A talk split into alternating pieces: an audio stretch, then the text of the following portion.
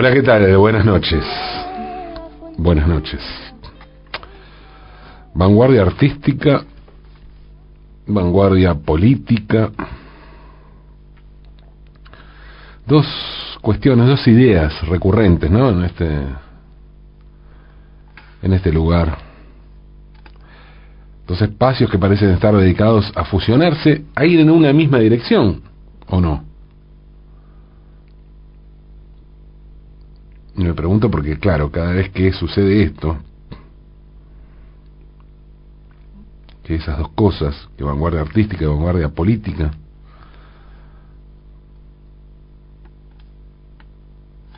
se fusionan o se comprometen o van en una misma dirección. La pregunta que surge es, ¿pueden ser ambos lenguajes arte y política igualmente protagonistas en este tipo de confluencias?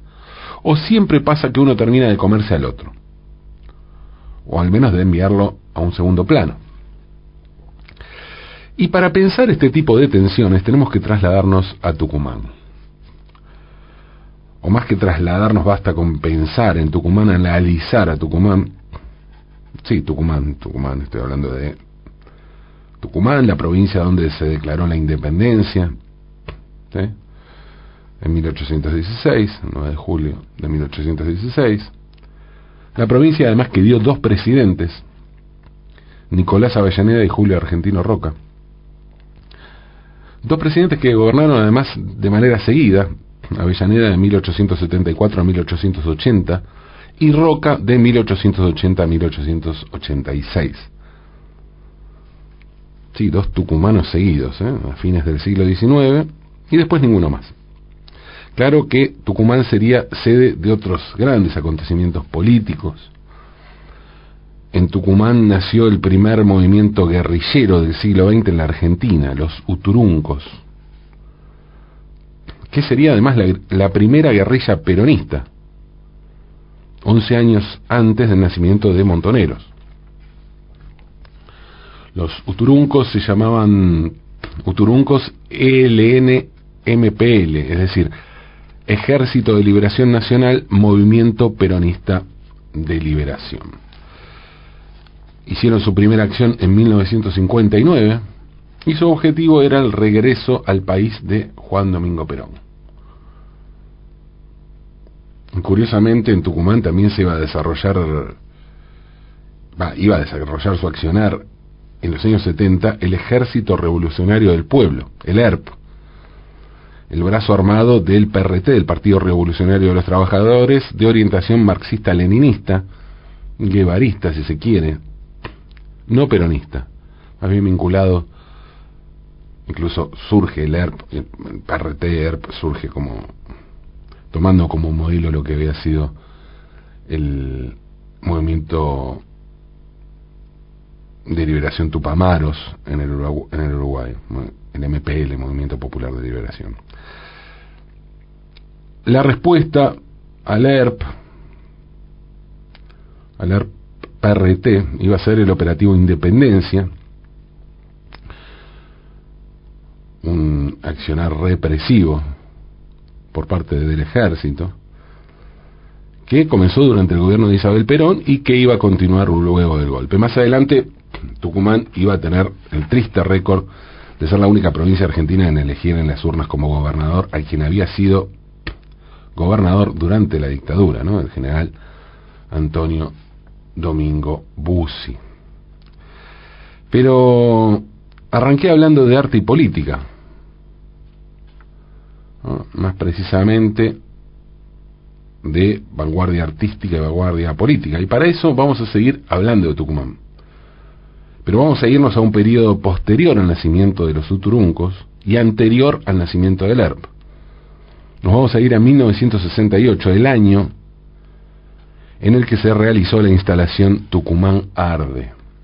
Y digo instalación por no decir muestra, aunque en realidad Tucumán Arde no fue ni una muestra ni una instalación, o posiblemente haya sido una suma de todas esas cosas. Y es probable también que lo más correcto sea llamar la manifestación artística con todo lo amplio e impreciso que puede resultar el término.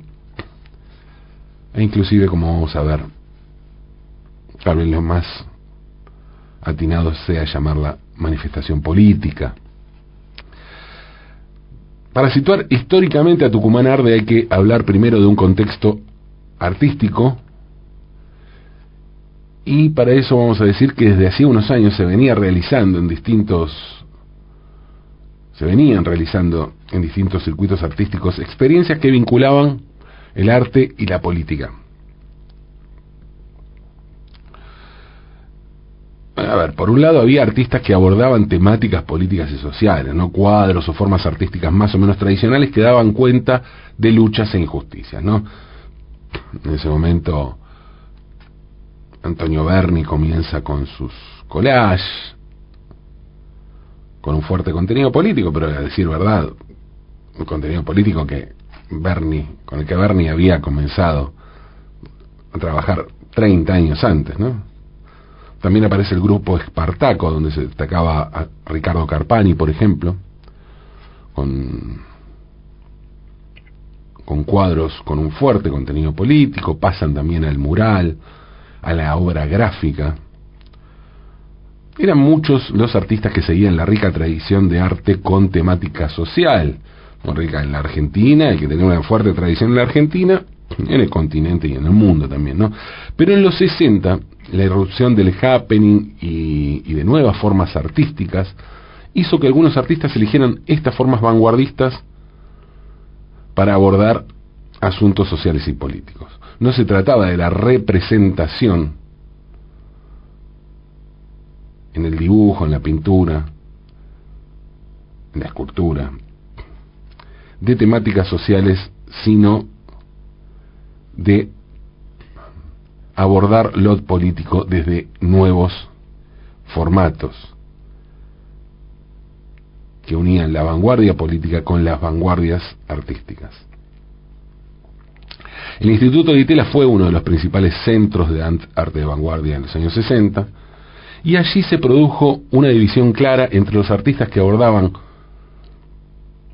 la vanguardia desde un lugar más despolitizado, como Marta Minujín, por ejemplo, y quienes producían una obra donde la radicalización estética era correspondida por una radicalización política.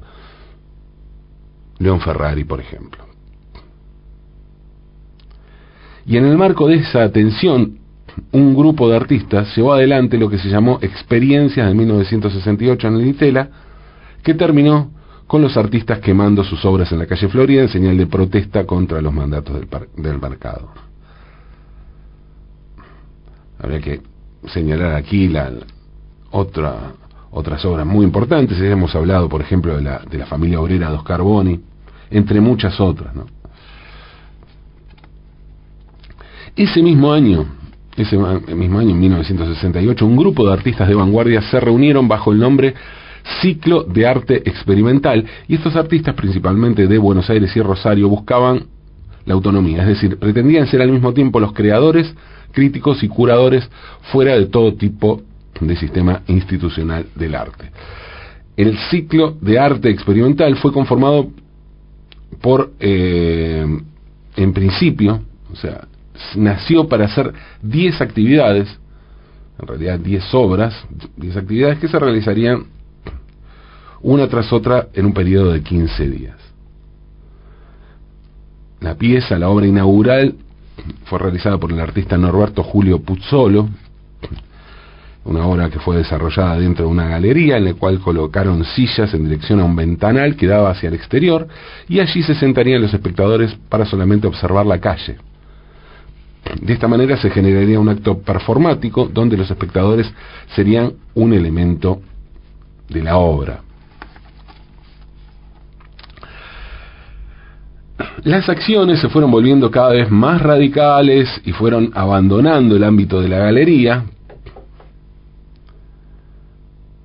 Fue así que la octava de las obras, obra de Eduardo Favario, consistió en dejar la sala de exposiciones en un estado de abandono y en las puertas de entradas pusieron cintas que representaban la clausura de la galería. La obra se completaba con un aviso con la instrucción de que la obra sería expuesta, en realidad, en una librería situada en algún espacio de la ciudad, ya que buscaba invitar al público a tener relación directa con los mecanismos artísticos en ámbito social, convirtiendo al espectador en el rastreador de la obra y no solo en el, observador. Este era el contexto artístico en el que nace Tucumán Arde. Y esas son las artistas que generan esta obra. Pero también hay que hablar de un contexto político, como les decía. Y allí hay que decir que en 1966 hubo un golpe de Estado en la Argentina. El dictador Juan Carlos Onganía decretó, entre muchas otras cosas, pero decretó en lo que tiene que ver con Tucumán, ese mismo año del golpe, la clausura de los ingenios azucareros de la provincia de Tucumán, algo que afectó severamente a la provincia. Porque la, la, industria azucarera era la principal fuente de ingresos de la provincia, de modo que los trabajadores, a través de la Federación Obrera Tucumana de la Industria Azucarera, comenzaron a organizar protestas y estas protestas fueron reprimidas por las fuerzas de la dictadura. A pesar de la represión, la lucha de los trabajadores continuó hasta que se produjo el Tucumanazo en mayo de 1969, en el mismo contexto en el que Córdoba se producía el Cordobazo. Momentos de grandes movilizaciones y estallidos sociales en Argentina. Pero volvamos a un año antes, a 1968, volvamos a Tucumán Arde. Esta muestra, esta exposición, esta experiencia artística tuvo, bueno, tuvo como participantes una gran cantidad de, artistas justamente. Eh, María Elvira de Arechavala, Beatriz Balbe, Graciela Bordwick, Aldo Bortolotti, Graciela Carnevale, Jorge Cohen, Rodolfo Elizalde, Noemí Scandel, Eduardo Favario, León Ferrari, Emilio eh, Giglioni, Eduardo Gira, María Teresa Gramuglio, Marta Greiner, Roberto Jacobi, José Lavarello, Sara López, Sara López Dupuy, Rubén Naranjo, David Denulli, em, Raúl Pérez Cantón, Estela Pomeranz, Noberto Puzolo, Juan Pablo Renzi, Jaime Ripa, Nicolás Rosa, Carlos Shork, Nora York, Domingo Sapia, Roberto Sara y Margarita Paxa. Fueron todos los artistas que participaron de Tucumán Arde. Un grupo de artistas de vanguardia, el grupo de artistas de vanguardia eh, que conformaban estos artistas, elaboró un informe acerca de la realización de la obra Tucumán Arde, en el que se informaba que esta eh, esta obra iba a comprender de cuatro etapas. La primera etapa era de recopilación y estudio de material documental sobre el problema tucumano y la realidad social de la provincia. Y se completó con un viaje de reconocimiento para establecer los primeros contactos en Tucumán. La segunda etapa fue de confrontación y verificación de la realidad tucumana. Viajaron acompañados de equipo técnico y periodistas, donde se realizaron filmaciones. Allí participó eh, también Gerardo Vallejo, el cineasta integrante del grupo de Cine Liberación. La tercera etapa consistió en la realización de la muestra. Esta muestra difundida con carteles que se invitaban a la primera Bienal de Vanguardia en la CGT de los argentinos en Rosario. Esto es importante, el vínculo con lo que era la central sindical combativa, ¿no? Había habido una decisión en la CGT en aquel momento y la CGT de los argentinos nucleaba a los a los gremios más combativos que Tuvieron además, la CGT de los argentinos, entre otras cosas, tuvo su periódico que era eh, dirigido por Rodolfo Walsh, y los afiches de la CGT de los argentinos estaban realizados por Ricardo Carpani. De modo que había un vínculo allí con artistas intelectuales eh, por parte de la CGT de los argentinos. Eh, en este caso, como les decía, la primera muestra fue en Rosario, se tomó toda la sede de la CGT de los argentinos, todos sus espacios, con toda esa información recopilada. En la entrada había bolsas de azúcar derramada y el espectador iba penetrando en la obra y se encontraba con un circuito sobreinformacional. Había muchísima información. el objetivo era impactar por una redundancia de información. Se realizaron eh, para esto diversos formatos, soportes, eh, como una ambientación en la que el público forma parte de la obra, no tomando un poco el tipo de obras con el que venían trabajando. Y en el piso estaban los nombres de los dueños de los ingenios que eran pisoteados por la gente. Datos, imágenes, carteles que decían Tucumán Jardín de la Miseria, ironizando con el eslogan del gobierno Tucumán Jardín de la República, ¿no? Y estadísticas de niveles de analfabetismo, mortalidad infantil, etcétera, ¿no? Eh, por los, por los eh, altoparlantes se difundían las palabras de dirigentes, trabajadores, grabaciones hechas en Tucumán, eh, también se proyectaban diapositivas y se pasaba la película La Hora de los Hornos, dirigida por Fernando Pino Solanas, también integrante del grupo de Cine Liberación. Se servía a la gente café amargo, café amargo justamente para dar la idea de la falta de azúcar, y cada un determinado tiempo se hacía un apagón que simbolizaba un niño muerto en Tucumán. El espectador era invadido por todos sus sentidos con toda esta información y esto logró una participación muy muy grande, mucha gente que fue. Había momentos en, en los que no se podía caminar. El público estaba formado mayormente por estudiantes, pero también había gente del circuito del arte y gente de la CGT de los argentinos. Laburantes, estudiantes, gente del circuito artístico, una mezcla que era una síntesis de todo lo que estaba representado allí, tanto en la realización como el lugar donde se hacía. La segunda muestra fue en Buenos Aires, que fue la misma que en Rosario, pero se tornó más extrema en cuanto a lo político. En el acto de inauguración habló un dirigente petrolero, apellido Torres, donde explicó los motivos del conflicto. También habló Raimundo Ongaro, que era el secretario general de la CGT de los argentinos. Y, y allí hubo un conflicto porque se colgó un cartel que decía libertad a los patriotas de Taco Ralo en alusión a, otro grupo guerrillero de la FAP, de las Fuerzas Armadas Peronistas, y eh, eso provocó un incidente que hizo que la muestra eh, se, cerrara allí, no se pudo seguir como se tenía pensado en Santa Fe y en Córdoba.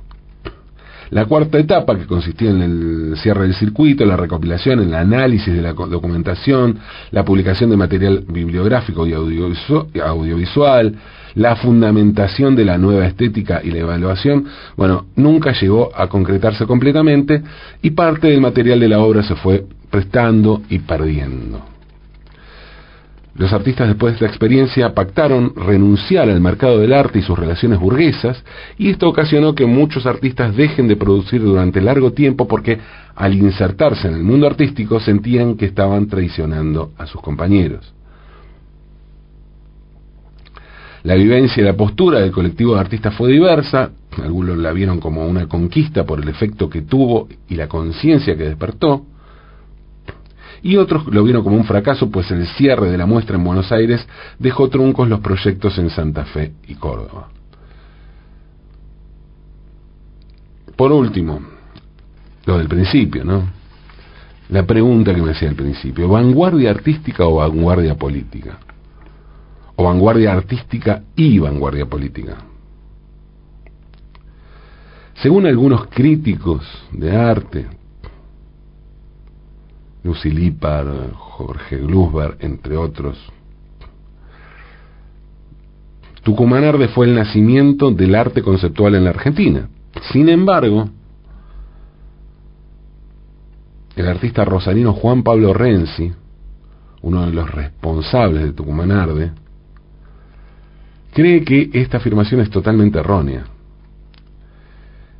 Y en un panfleto que difundió en 1970, Renzi aseguró lo siguiente, decía, no nos interesa que se nos considere estéticos.